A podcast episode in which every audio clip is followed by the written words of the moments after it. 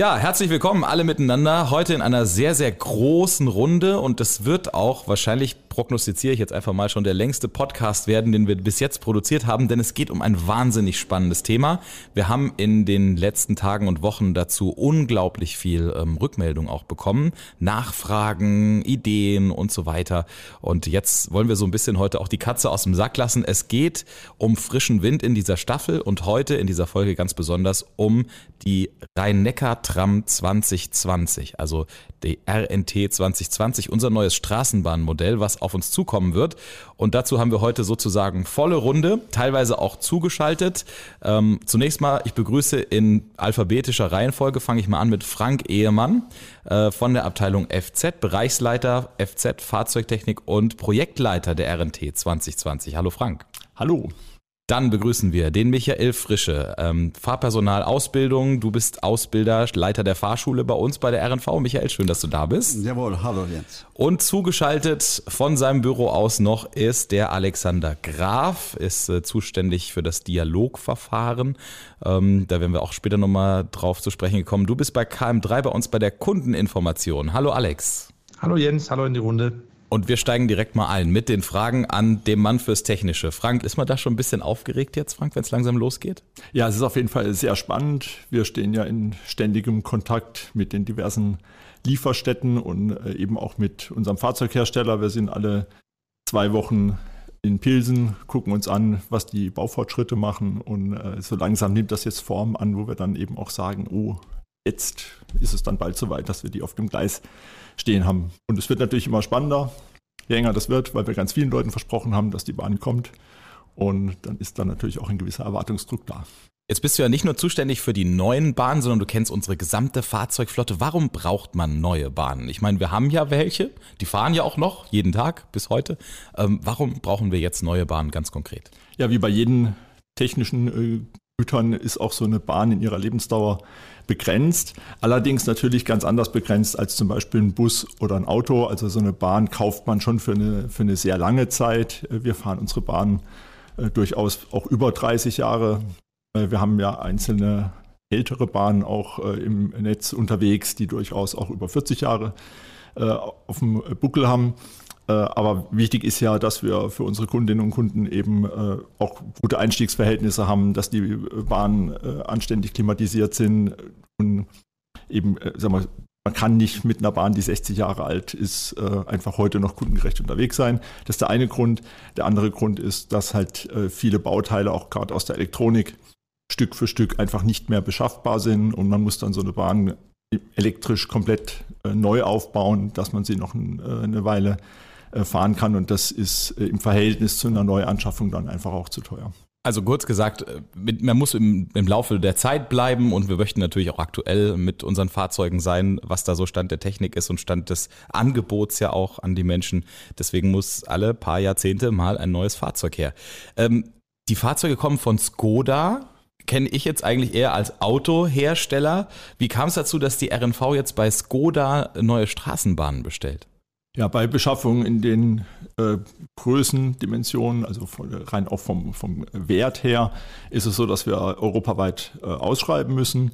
Und äh, dementsprechend gibt es dann ein Lastenheft. Das Lastenheft wird äh, praktisch dann da auf den Markt gebracht und es gibt diverse Anbieter, die dann sagen dürfen, sie möchten da mitmachen. Es haben auch die, die meisten der großen Schienenfahrzeuganbieter äh, mitgemacht. Zum Schluss gibt es dann halt eben eine, eine Entscheidung nach festgelegten Kriterien, äh, wer da als der Beste dann aus dem Verfahren heraus äh, vorgeht. Das war jetzt in dem Fall äh, Skoda.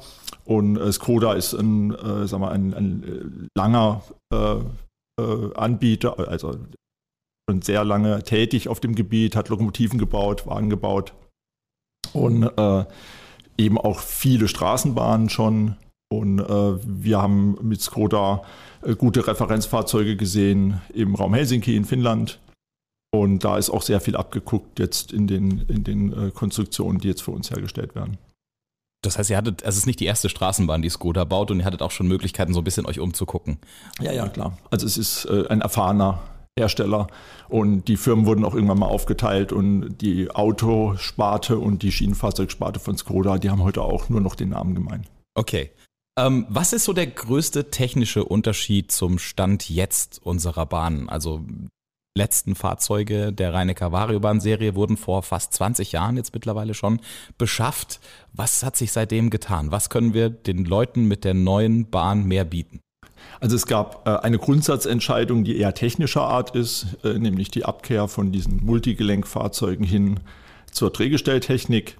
Äh, damit bieten wir unseren Kundinnen und Kunden sagen wir, ein, ein gefälligeres Fahren. Also es gibt ein bisschen weniger Stöße im Zug selbst. Man wird nicht so oft hin und her äh, geschaukelt, wie das äh, in den jetzigen Bahnen. Können wir das System ist. ganz kurz erklären, woran das liegt? Also äh, kriegen wir das in zwei Sätzen hin für Nicht-Techniker?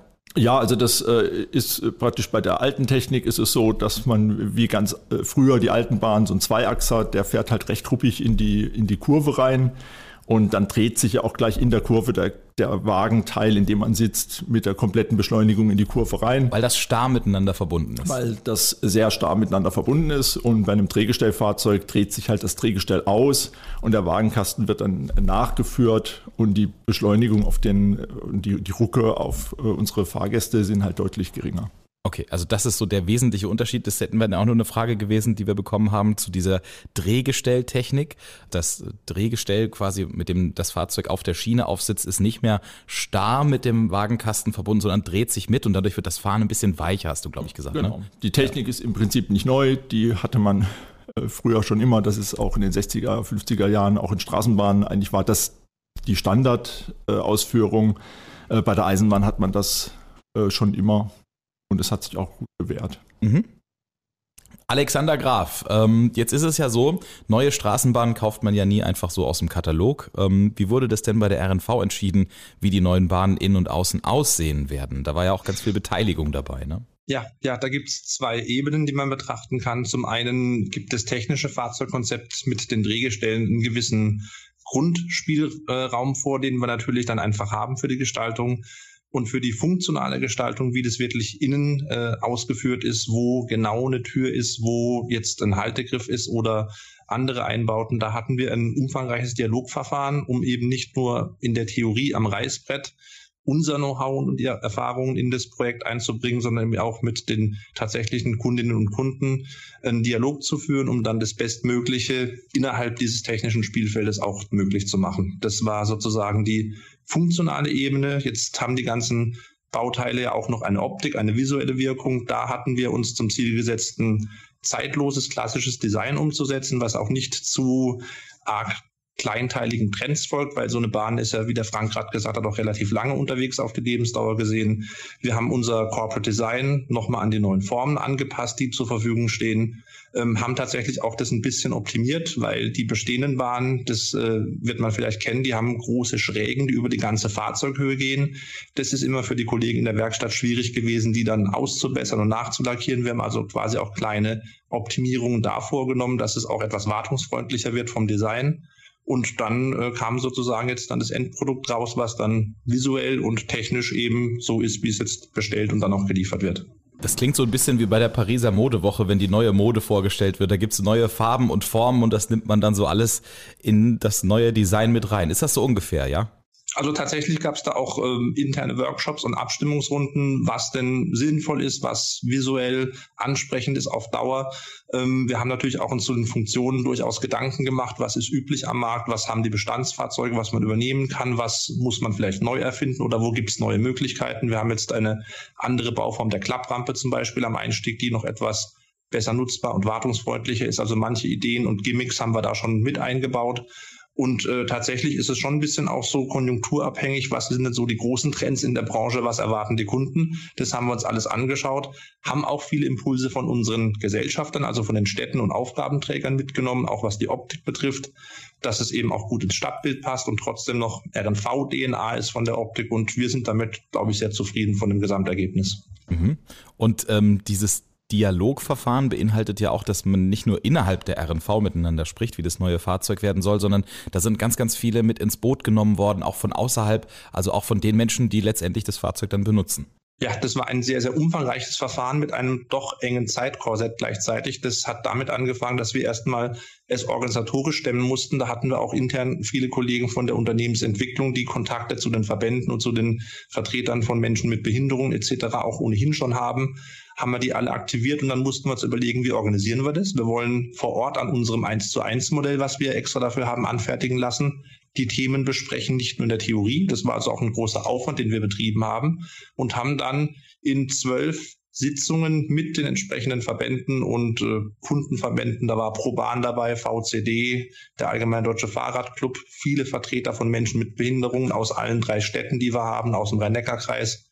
Also ein ganz breites Potpourri, die wir dann in kleinen Gruppen in einem strukturierten Verfahren mit Fragebögen, mit Rückfragemöglichkeiten durch das Modell geführt haben und die konnten dann eben gewisse Themen bewerten, gewisse Punkte anbringen, wo sie nochmal Rücksprachebedarf hatten oder Anregungen geben. Die haben wir dann in einem sehr anspruchsvollen Verfahren ausgewertet, uns angeschaut und was wir einfach im Rahmen der Technik umsetzen konnten, haben wir dann umgesetzt. Da gab es ganz, ganz zentrale Erkenntnisse, wie die Multifunktionsflächen angeordnet sein sollen, also wo quasi Rollstuhlfahrer oder Eltern mit Kinderwagen oder auch Rollatoren, wie die gestaltet sein sollen. Da konnten wir noch was deutlich optimieren. Wir hatten im Innenraum ursprünglich auch Stufen vorgesehen, um gewisse Höhenunterschiede zu überwinden. Da kam dann raus, dass da schräge Flächen mit Rampen doch eher dem Kundenwunsch entsprechen. Also wir haben schon zwei, drei ganz grundsätzliche Sachen noch neu machen können und damit das Fahrzeug auch wirklich mit den Kunden zusammen weiterentwickelt und verbessert. Aber auch da wart ihr ja limitiert. Also klar, es ist immer wichtig, dass man miteinander spricht und so, aber es ist wie auf einer Weihnachtswunschliste, man kann nicht immer alles erfüllen dann, ne? Ja, also wie gesagt, die äh, Grundsatzentscheidung für die Drehgestelltechnik hat sich der RNV ja aus vielen, vielen Aspekten und Erwägungen gut überlegt und im Rahmen dieses Spielfeldes mit der Drehgestelltechnik und unserer Infrastruktur, die Bahnen sollen ja auf den bestehenden Gleisen fahren und funktionieren, haben wir zum Teil sehr enge Kurvenradien, haben begrenzte Bahnsteiglängen, haben gewisse statische Bauwerke, die wir ähm, sozusagen berücksichtigen müssen. Und daher gibt sich schon ein manchmal recht enges Spielfeld, wo man eben nicht einfach sagen kann, ja, die S-Bahn hat doch auch die Möglichkeiten, fünf Fahrräder reinzubekommen. Da ist auch der Wagenkasten 2,90 Meter breit und die Spurweite 40 Zentimeter breit. Also wir mussten schon auch an vielen Stellen erklären, warum was geht oder nicht geht. Und es sind zum Teil recht komplexe Sachverhalte gewesen. Und innerhalb dieses Spielfeldes mit den Drehgestellen als Grundsatzentscheidung, die getroffen war, haben wir dann gewisse Sachen optimiert, die Türposition optimiert, äh, Farben und Oberflächen optimiert für sehr eingeschränkte. Da konnten wir dann viel noch sozusagen im Detail rauskitzeln. Aber manche Grundsatzsachen gehen oder gehen eben nicht. Das liegt an dem Gesamtkonstrukt, wie der Betrieb eben organisiert ist. Die Infrastruktur ist schon vorhanden. Da können wir auch nicht alles umbauen oder die Strecken umspuren, wie es in manchen Städten über 50 Jahre gemacht wird. Das kostet Unsummen. Da haben wir im Prinzip das Korsett gegeben gehabt und haben daraus das Optimale rausgeholt. Und am Ende ist dann eben was rausgekommen, an dem alle irgendwie mitgearbeitet haben. Zum einen natürlich die RNV mit ihren Vorstellungen, aber auch die Anregungen der Menschen, die am Ende die Fahrzeuge auch benutzen werden. Bis auf einen Platz in der Bahn. Der kann nur von ganz bestimmten Leuten genutzt werden, nämlich der ganz vorne. Und da sitzen unsere Kolleginnen und Kollegen aus dem Fahrdienst. Und es wäre ja schade, wenn die neuen Bahnen bei uns ankommen und keiner kann was damit anfangen, weil sie keiner fahren kann. Dafür gibt's unsere Fahrschule. Michael, schön, dass du da bist. Jo, hallo. Es, ich habe jetzt hier mir aufgeschrieben, hast du schon mal einen Fahrzeugwechsel oder eine Einführung neuer Bahnen mitgemacht? Ich glaube, diese Frage ist ein bisschen hinfällig, weil du bist unter uns, das darf ich jetzt einfach mal so offen sagen, hier in der RNV, glaube ich, der Dienstälteste. Genau, also ich bin jetzt äh, 32 Jahre dabei. Und mittlerweile, also ich habe mir auch überlegt, okay, wie vielte Fahrzeug wird es sein? Wie vielte Fahrzeug Hast du gerechnet? Ja, ich habe schon mal vorgerechnet. Also ich bin im Moment bei drei. Mhm. Ja, also drei, das war äh, 94, der, der GT6N, der heute noch fährt. Ja. Dann die V6 von der OEG. Und dann der RNV als das letzte Modell. Genau, die rhein Variobahn. Übrigens auch an der Stelle vielleicht ganz interessant. Es ist ja so nicht wirklich das erste Fahrzeug, was jetzt für die Gesamt-RNV bestellt wird. Das war vorher noch so ein bisschen ein Mischmasch. Ich habe das vorhin schon eingangs gesagt. Die Fahrzeuge, die jetzt noch die neueste Generation darstellen, gerade, die wurden 2001, 2002 zusammen bestellt von den Vorgängerverkehrsbetrieben der RNV, aber auch schon flächendeckend sozusagen für das äh, RNV-Gebiet. Aber jetzt so, diese Kreation ist ist quasi ein echtes RNV-Kind. Äh, in, in Gänze. Okay, das heißt, du hast damit Erfahrung, das ist nicht der erste neue Fahrzeugtyp, den, den du äh, miterlebst bei der Einführung hier. Welche Fragen kommen da so auf einen zu, wenn man mit Fahrerinnen und Fahrern spricht, was das neue Fahrzeug angeht? Also ich erinnere mich teilweise noch an meine Zeit, wo ich noch gefahren bin. Also für mich war es da mal interessant, ja, wie ist der Fahrstand vorne, ja, wie funktioniert das alles? Äh, was gibt es an Systemen? Gibt es irgendwelche Neuerungen aus, äh, was bei den alten Fahrzeugen noch nicht dabei ist?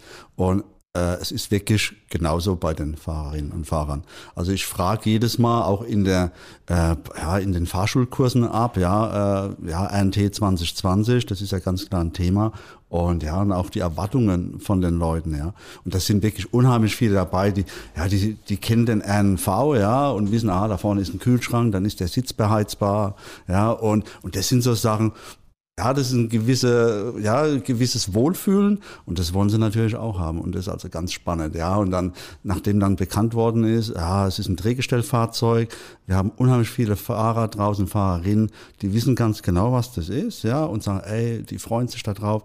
Es ist ein sanfteres, ein angenehmeres Fahren und ja, und ich glaube, das sind im Moment so die, die Hauptsachen erst einmal. Und ich glaube, das, was du gerade gesagt hast, war ein ganz wichtiges, schönes Stichwort, auch nämlich der Wohlfühlfaktor. Ja. Wir kennen das alles, wenn man ein neues Auto kauft, man setzt sich rein und denkt, oh, ähm, es fühlt sich gut an, es, es ist irgendwie klar, man ist moderner wieder unterwegs, man hat vielleicht auch das ein oder andere Spielzeug wieder mehr, um es mal so zu nennen, ja. Ähm, wir haben ja eben von Alex schon gehört, dass dieser Prozess, wie das neue Fahrzeug aussieht und was es alles kann, dass das mit ganz vielen Beteiligungen vonstatten gegangen ist, also aus ähm, unserem eigenen Unternehmen raus, aber auch ähm, von den Menschen, die es benutzen und eben auch von den Fahrerinnen und Fahrern. Wie wurden da so die Bedürfnisse des Fahrpersonals im Vorfeld mit einbezogen und ermittelt? Es gab ja eine Arbeitsgruppe mit dem Vorstand. Das war auch, da war der Betriebsrat mit beteiligt. Und dann war es auch wirklich so, äh, ich glaube, es gibt mittlerweile keinen Fahrer oder Fahrerin, die noch nicht vorne im Mockup drin war, ja, wo das Fahrzeug gesehen hat. Und das hat unheimlich viel gebracht. Können wir an der Stelle mal ganz kurz erklären? Mockup, das ist, ähm, Frank hat das vorhin gesagt, dieses Modell, was quasi von dem ersten Wagenteil des neuen Fahrzeugs vorab schon mal so grob erstellt wurde, damit man weiß, okay, so sieht's aus und so in etwa wird's von innen und von außen dann letztendlich auch designt werden. Okay. Und da habt ihr auch viel Erfahrungen gesammelt? Genau das. Und zwar die, die Leute haben, setzen sich rein und ja, und die kommen natürlich sofort, ja, ah, das, das gefällt mir und das ist schön, ah, das wäre vielleicht anders ein bisschen besser. Und so Sachen kommen. Das ist ganz klar. Wieder, man, man kann es nicht jedem recht machen. Das muss man natürlich da auch ganz klar sagen. Aber ich glaube, also das Fahrpersonal ist wirklich sehr, sehr informiert drüber, weil es gibt ja wirklich Veränderungen. Also gerade der Sollwertgeber hat eine andere Form und so Sachen. Also das wird schon ein bisschen spannend, was da alles kommt, ja ist insofern wichtig, um das ähm, allen, die nicht im Führerstand arbeiten, schnell mal zu erklären, auch was, äh, wir haben eben über Wohlfühlen schon gesprochen und gerade dieses, ich kenne es, ich greife es irgendwo hin und es fühlt sich immer gleich an und wenn sich dann nach zig Jahren plötzlich was ändert, ist das erstmal auch so vom eigenen Gefühl her eine Umstellung. Kann man sich, glaube ich, so ganz gut vorstellen. Ähm, wir haben gerade von Frank gehört, die technische Seite ist schon ein bisschen aufgeregt. Wie ist es bei den Fahrern? Wie ist es beim Fahrpersonal? Also ist da ähm, auch schon ein bisschen die Stimmung angeheizt ja. jetzt? Also beim Fahrpersonal, also das Fahrzeug hätte gestern schon da sein können. Ja. Also, Klar, ja. Also viele, viele können es überhaupt nicht mehr erwarten. Ja. Und also das merkt man auch gerade bei den neuen Fahrschulkursen. Ja, also die, ja, die sind so angefixt. Im Dienstunterricht wird auch darüber gesprochen. Ja, äh, eigentlich es wird erwartet, dass das Fahrzeug kommt einfach. Und bis es soweit ist, hat es übrigens schon einen weiten Weg hinter sich, Frank. Vielleicht kannst du mal kurz beschreiben, die Fahrzeuge sind ja richtig schon in Europa rumgekommen, bevor sie letztendlich hier in der Rhein-Neckar-Region eingesetzt werden. Ja, also wir vergleichen das oft gerne mit äh, der Technik der Bahn so aus den 60er Jahren, die wir da zum Teil heute noch im historischen Dienst äh, ja auch haben. Die wurden in Rastatt gebaut, wurde der Wagenkasten gebaut, die Trägestelle kam irgendwo aus Siegen und äh, es gab eigentlich fast kein Bauteil, was irgendwo aus einem Land außerhalb von Deutschland kam. Und äh, das hat sich jetzt doch in den Jahren sehr, sehr internationalisiert. Äh, wir schreiben heute europaweit aus. Dementsprechend kommen auch dann die Angebote aus äh, ganz Europa. Und unser Wagenkasten äh, wird in äh, Finnland zusammengeschweißt. In einer, in einer sehr erfahrenen Werk, was eben auch für, für Helsinki viel gearbeitet hat, ganz viel für die finnische Staatsbahn auch Wagenkästen baut. Die Drehgestellrahmen, die kommen auch aus Finnland. Das Ganze kommt dann auf den LKW, fährt dann weit über zweieinhalbtausend Kilometer nach äh, Pilsen in Tschechien und äh, dort findet dann der Zusammenbau statt. Äh, das sind aber ja nur die großen Teile. Wir haben dann noch beliebig viele Zurüstteile, ob das jetzt die Klimaanlagen sind oder äh, die Klimaanlage, die auf dem Fahrstand drauf ist, die ist, kommt wieder von woanders her und das sind also dann alles ein bunter Reigen. Ein wahrhaft äh, europäisches von, Produkt. Äh, aus ganz Europa. Ja. Und äh, das war auch so, dass wir praktisch zum Projektstart hatten wir ja deswegen auch den finnischen äh, Botschafter dann hier zu Gast. Aber wirklich? weil das auch wirklich eine Bedeutung hatte dann für unsere äh, sowohl für die, für die äh, Menschen in, in äh, Tschechien als auch in Finnland, dass das hier in Mannheim so ein internationales Fahrzeug dann aufkreuzt. Frage mal ganz kurz dazu an der Seite so, du hast ja jetzt öfter auch schon die Beteiligung in Finnland und in Tschechien besucht. Wie arbeiten die Leute zusammen? Also wie verständigen die sich auch miteinander, wenn der eine quasi was fertig bauen muss, was der andere dann weiterbaut? Also das ist natürlich äh, insbesondere beim Finnischen doch sehr anspruchsvoll, äh, Gemeinsamkeiten mit dem äh, Tschechischen äh, zu finden, sprachlich. Äh, da gibt es aber eben diesen äh, einfachen Trick, dass beide einfaches Englisch sprechen und man sich dann auf dem äh, Niveau einfach nähert. Und ansonsten wurde halt ganz viel mit äh, Übersetzungsteams gearbeitet, die ja unsere Dokumente aus dem Deutschen erstmal ins Englische übersetzt haben. Dann wurde es aus dem Englischen wieder ins Tschechische bzw. ins Finnische. Wir haben auch als Projektgruppe sehr viel Arbeit damit gehabt, zu gucken, dass da keine Fehler passieren und mussten dann schon auch äh, häufig dann die Rückübersetzung äh, doch nochmal kritisch äh, anschauen, dass da nicht was komplett äh, Sinnentleertes drinsteht zum Schluss. Aber äh, wir, wir, haben ein deutsches Projekt, Vertragssprache ist Deutsch. Äh, das heißt, alle unsere äh, Lieferanten müssen auch mit uns erstmal Deutsch reden, überall da, wo es wichtig ist. Aber es ist klar, dass wenn wir direkt mit dem, mit dem Schweißer vor Ort äh, mal kurz ein Wort wechseln oder mit dem Qualitätssicherer und da jetzt gerade kein Dolmetscher in der Nähe ist, dann äh, machen wir das auf Englisch nicht, dass am Ende dann doch noch die Bahn irgendwie zu breit ist oder so. Gell? Genau, muss. Ich verstehe schon, da muss man alles doppelt und dreifach checken. Aber ihr macht euch die Mühe, das ist gut. Jetzt mal direkt so in den Moment rein. Wo sind die Bahnen denn jetzt aktuell? Also die, an denen schon gebaut wird. Man kann, wie viel sind es insgesamt? Ja, insgesamt gibt es 80. Okay, und die kann man ja natürlich nicht alle gleichzeitig fertigstellen. So eine große Halle gibt es wahrscheinlich gar nicht, ja. Aber die werden so nach und nach gebaut. Und wo sind die jetzt aktuell? Und wie kommen sie dann hierher in die neue Heimat? Also ein großer Teil ist jetzt an der, an der Vorfertigung einfach auch in Finnland. Fleißig am Drehgestelle bauen und am Wagenkästen bauen. Das sind immer so 10 Meter Stückchen, die Wagenkästen. Dann kommen ja die Gelenke, wo sie verbunden sind. Und in Pilsen sind jetzt derzeit gerade ja, ein bisschen mehr als drei komplette Züge praktisch in der Fertigung, die gerade ja, der Fertigstellung da sehr, sehr nahe kommen, jetzt äh, elektrisch schon zu 95 Prozent fertig sind. Und äh, mechanisch geht es gerade in die letzten Züge. Äh, von dort ja, kommen sie dann auf den LKW und fahren dann hierher und dann rückt sich das halt wie in der Automobilproduktion auch, ist es dann ein Takt, der praktisch vom ersten Blechzuschnitt läuft der durch bis zu dem Fahrzeug, was dann auf dem Tieflader Richtung Ludwigshafen gefahren wird. Können wir an der Stelle schon vielleicht verraten, wann denn die Fahrgäste die RNT zum ersten Mal sehen und auch selbst erleben können? Also wir müssen ja diverse Versuchsfahrten machen, äh, auch Fahrten für die, für die Zulassung sind, ist da sehr viel geplant. Und äh, das werden wir natürlich nicht äh, alles geheim im, in, in geheimen Tunneln machen, sondern Haben wir auch gar nicht, ne? natürlich ne? auf, dem, auf dem Netz äh, der RNV und äh, da wird es dann natürlich nicht ausbleiben, äh, dass man dann die Fahrzeuge auch mal überraschend sieht. Ja, also das als Sehen hoffen wir doch, dass das unseren Anwohnerinnen und Anwohnern möglich ist. Äh, das Fahrzeug äh, kennenzulernen.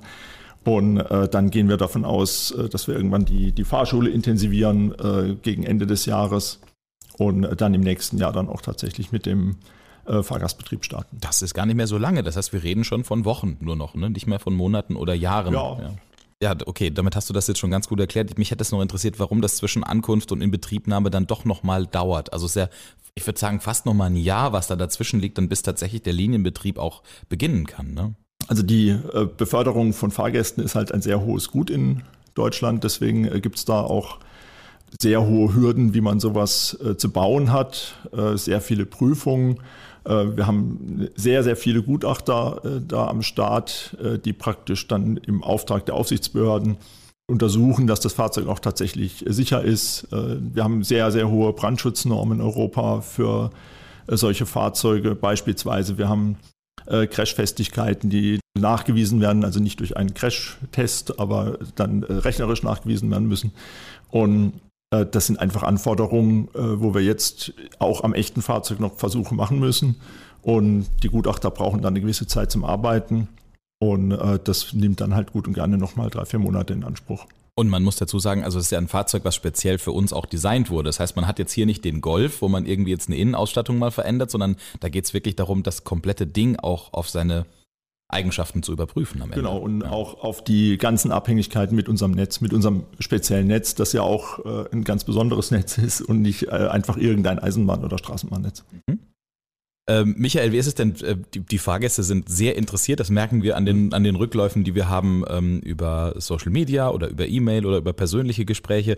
Ist es bei dir auch so? Ist dein Postfach auch schon voll mit Anfragen von Fahrerinnen und Fahrern, die sagen, Herr Frische, lassen Sie mich doch mal ganz oben auf die Liste. Ich möchte einer der Ersten sein, der das Fahrzeug fährt. Nee, also im Moment, im Moment noch nicht, ja. Äh, okay, es wäre jetzt vielleicht interessant, ob auf, äh, aufgrund dieser Aussage von dir jetzt äh, hier was Vielleicht geht, noch was ja. passiert, ja. Was passiert, ja. Nee, also im Moment ist das nicht der Fall. Äh, ehrlich, ich kann es ja auch noch nicht wirklich genau sagen, ja. Mhm. Weil wir wissen ja noch nicht genau, wann fahren die ersten Fahrzeuge, wo fahren sie wirklich genau. Und ja, und, ich glaube, am Anfang ist das eine Glückssache erst einmal, wenn dann die ersten Fahrzeuge fahren dann wird es eher so sein, dass da äh, schon mal gesagt wird, ja, auf dem Dienst, ich möchte ganz gern da drauf und ich weiß, wie das bei uns war. Mhm. Also das Klar. war ja nicht anders. Ja. Da wird dann getauscht oder so genau, mit einer getauscht. guten Tafel Schokolade oder so. Richtig, ja. Und okay. dass man ja mal so, so ein neues Fahrzeug fährt, ja, und das passt dann schon. Aber wir halten mal fest, ich glaube, als erstes muss ja die Ausbildung ausgebildet werden, weil wer soll es vermitteln, ja? Ja, genau. Also äh, ähm, ja, wir sind ja hier auch mit, mit Frank im Austausch und äh, ja, die, die, die Fahrlehrer, die bekommen natürlich eine besondere Schulung, weil sie sonst ja da auch ausbilden. Ja, und da, da sind wir aber gut im Dialog. Wie findet sowas statt? Also wie, wie macht man eine Fahrlehrerin oder einen Fahrlehrer fit, dass er andere darauf ausbilden kann?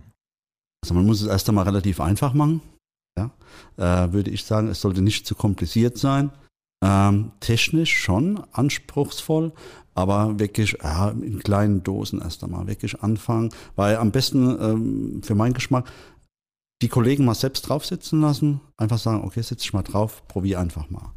Probier mal ein bisschen aus und und und. Und dann geht dieser, dieser technische Teil mit äh, teilweise mit Skoda und mit, äh, mit FZ dann und ja, dann steigert sich das langsam. Auch einfach mal alle Klappen aufmachen, ja, mal reinschauen, mal probieren, spielen, ja. Nackig machen. Ja, genau. Also das, das, das ist gut, ja, weil, äh, weil später muss ja quasi das Selbsterlernte muss ja dann weitergegeben werden, ja.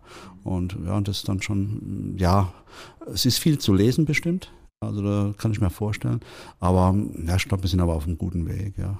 Also wenn ich mal kurz zurückdenke, ähm, der, der technische Ordner, also die, die, technische Anleitung für, für die Variobahn, die wir, also die letzte, die Rhein-Neckar Variobahn, die 2003 kam, das war so ein dicker, acht Zentimeter breiter Leitsordner. Und da müsst ihr euch durcharbeiten. Dann, ja, klar. Ne? Klar. Wie gesagt, ja, das, das gehört dann dazu, ja. Wie gesagt, da wird es bestimmt Abschnitte geben, wo man sagt, okay, brauche ich das wirklich sofort, ja? Oder ist es erst einmal später? Ich glaube wirklich, äh, der normale Betrieb, das ist schon mal abends. Einfach der normale Betrieb, aufrüsten, abrüsten, ja, äh, fahrfertig machen, ja, die Türen, äh, wie funktionieren sie, wie funktionieren sie bei Störungen und, und, und. Und so steigert sich das dann. Und aber das nehme ich mal noch mit. Das heißt, es gibt am Anfang wahrscheinlich dann so ein Kernteam aus Fahrzeugtechnik, Ausbildung und dem Hersteller, der dann quasi alles so übermittelt und ihr saugt das alles auf und gebt das dann weiter ja, an die Leute. Okay. Ähm, wir haben ja mittlerweile auch Möglichkeiten der digitalen Ausbildung. Also wir haben ganz oft schon über Fahrsim gesprochen, unseren mhm. Fahrsimulator, wo jetzt gerade, glaube ich, drei Führerstände der aktuellen Rhein-Neckar Variobahn-Serie für die Ausbildung zur Verfügung stehen.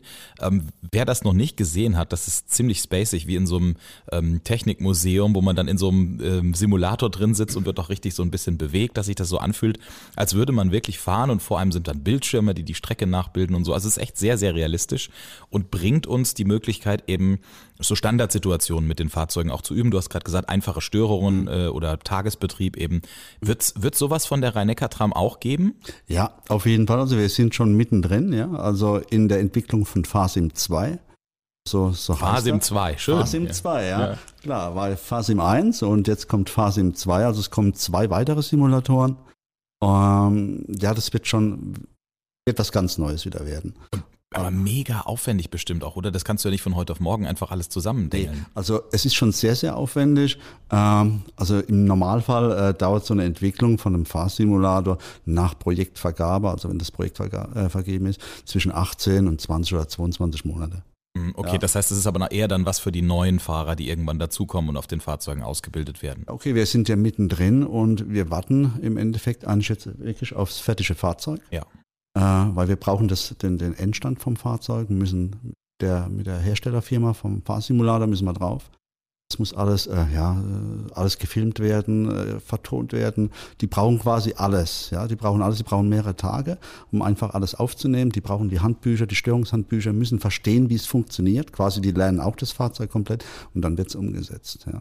Ein Wahnsinnsaufwand, wenn man sich überlegt, dieses bis ins kleinste Detail, jede Reaktion des Fahrzeugs zu erproben oder nachzulesen und dann technisch nachzubilden für so einen Simulator. Verrückt. Okay. Ähm, Alex, du bist noch bei uns, ne? Absolut. Sehr gut. Ähm, ich habe noch die Frage, die Fahrgäste der RNV können es ja, wie gesagt, auch kaum erwarten, die neuen Bahnen dann zu testen. Gibt es denn vorher schon irgendwie eine Möglichkeit, sich die neue RNT mal ähm, vielleicht auch wirklich so hautnah anzuschauen. Also wir haben von Frank schon gehört, klar, da finden Testfahrten statt, auch technische Testfahrten durch das ganze Gebiet, ähm, weil natürlich die, die, die Streckentauglichkeit überprüft werden muss und die technischen Gegebenheiten äh, eventuell angepasst werden müssen und so weiter. Aber wo kann ich es mir denn dann mal angucken oder wo kann ich es denn mal selber irgendwie anfassen? Ja, also wir als äh, Kommunikations- und Marketingmenschen freuen uns natürlich, dass das Projekt jetzt langsam einen äh, konkreten Stand hat, wo wir auch die Auslieferung und den äh, sozusagen das wahre Erleben dann ins Auge fassen können. Momentan haben wir noch ähm, die Möglichkeit, digital zu informieren. Wir haben eine eigene Projektwebseite www.rnt2020.de, wo man auch das 1 zu 1 Modell des Mockup virtuell begehen kann. Da sieht man schon mal sehr viel von der Formsprache, von dem Innenraum, wie er denn grundsätzlich gebaut ist. Da haben sich natürlich noch manche Änderungen durch den Dialog ergeben, die noch nicht in, den, äh, in dieser virtuellen Rundgang mit drin sind. Aber für eine Erstinformation ist es eine sehr, sehr gute Möglichkeit, das Fahrzeug mal kennenzulernen. Und dann ähm, hatten wir auch schon mal beim Tag der offenen Tür, beim letzten, den es noch vor der äh, Covid-Pause gab, ähm, auch das 1 zu 1 Modell, unser Mockup, mal für die Öffentlichkeit zugänglich gemacht und haben da sehr, sehr gute Resonanz bekommen, weil es eben auch viele ähm, Bewohnerinnen, Bewohner der Region, Kundinnen und Kunden sehr interessiert, was denn die RNV da demnächst am Start hat. Und ähm, ich glaube, wir könnten uns auch vorstellen, dieses Format wieder zu reaktivieren unter sinnvollen Bedingungen und dann auch vielleicht mal das wirklich erlebbar zu machen anhand des 1 zu 1 Modells, was wir haben. Da müssen halt die Rahmenbedingungen stimmen, aber da haben wir schon eine Möglichkeit, das sehr, sehr nahe zu bringen, wie es dann echt wird. Ansonsten haben wir digitale Informationen und werden natürlich auch die Kommunikation jetzt, wenn es Richtung Auslieferung geht, wieder hochfahren, dass die, die, Interessierten auch eine Möglichkeit haben, sich mit dem Thema zu beschäftigen. Das heißt genau, wo muss ich gucken, wenn ich äh, was über die neuen Bahnen erfahren will oder wenn ich erfahren will, wann es losgeht? Wie, wie kriege ich die Infos? Genau, also zum einen lohnt es sich natürlich immer auf unsere normale RNV-Webseite rnv-online.de zu schauen, weil so ganz große Themen da auch immer sehr prominent sind. Also wenn da die Fahrzeuge ausgeliefert werden, wird man es da auch natürlich als äh, Neuigkeit sehen. Ansonsten ist die Projektwebseite, die die ähm, mit dem eigenen Namen rnt2020.de ähm, erreichbar ist, natürlich ein sehr gutes Mittel, wo man auch viel erfahren kann über die Geschichte, auch über die Technik. Wir haben da einen recht großen Aufwand betrieben, diese technischen Abhängigkeiten von Infrastruktur und Fahrzeug und diversen anderen Faktoren auch abzubilden, dass man es eben nachvollziehen kann, wie wir zu welchen Entscheidungen gekommen sind. Und da kann man sich richtig schön ähm, durchklicken und viele, viele spannende Sachen schon vorher sehen. Und dann ähm, bin ich guter Dinge, dass wir auch das mit dem 1 zu 1 Modell nochmal möglich machen können, dass man dann auch im Vorfeld der wirklichen Auslieferung auch nochmal eine Chance hat, das dann schon mal ein bisschen das Look and Feel von der neuen Bahn direkt zu erleben. In diesem Mock-up schon, bevor das erste Fahrzeug da ist, also dieses Modell, dieses 1 zu 1 Modell, das große, was man sich dann natürlich auch nochmal in der Öffentlichkeit angucken können wird.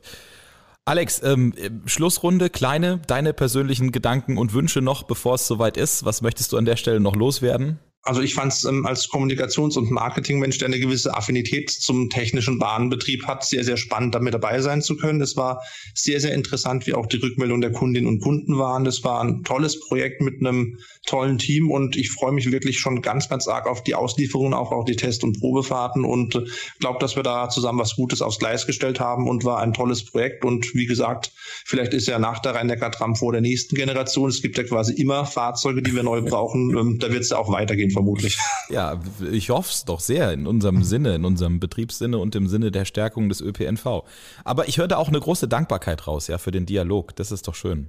Absolut, es war sehr, sehr wertvoll. Wir haben tatsächlich nicht nur an Kleinigkeiten was optimieren können. Es wird auch die Frage der Türposition und auch der Multifunktionsflächen und auch diese Frage, ob Stufe oder Rampe, da haben wir doch auch einiges mitnehmen können und auch wirklich nochmal im Ingenieursbereich richtig Arbeit reingesteckt, dass da auch sozusagen noch viel im Nachgang wirklich neu konstruiert wurde, um diesen Wünschen entsprechen zu können. Michael, deine letzten Worte für heute. Was sind noch so die Gedanken, die dir durch den Kopf gehen oder deine Wünsche, bis es dann soweit ist? Ich hoffe, dass es relativ schnell geht. Ja, sagen wir mal so. Das, das fühlt sich so ein bisschen an wie Kind vor Weihnachten. Ja, ja klar. So, so, ist es doch auch. Ja, also man muss doch überlegen. Also, ähm, es wurde viel drüber gesprochen. Man hat viel gelesen mittlerweile. Wenn man, wenn man dann auch noch gerade in, in einem Projekt dabei ist, wo, wo quasi zeitgleich mitläuft mit der RNT und ja, und dann haben wir die, die Riesenaufgabe, einfach äh, ja, das Fahrpersonal auszubilden, weil ein sehr großer Event, Buga, nächstes Jahr, ja, und äh, wir wollen natürlich auch mit neuen Fahrzeugen draußen fahren.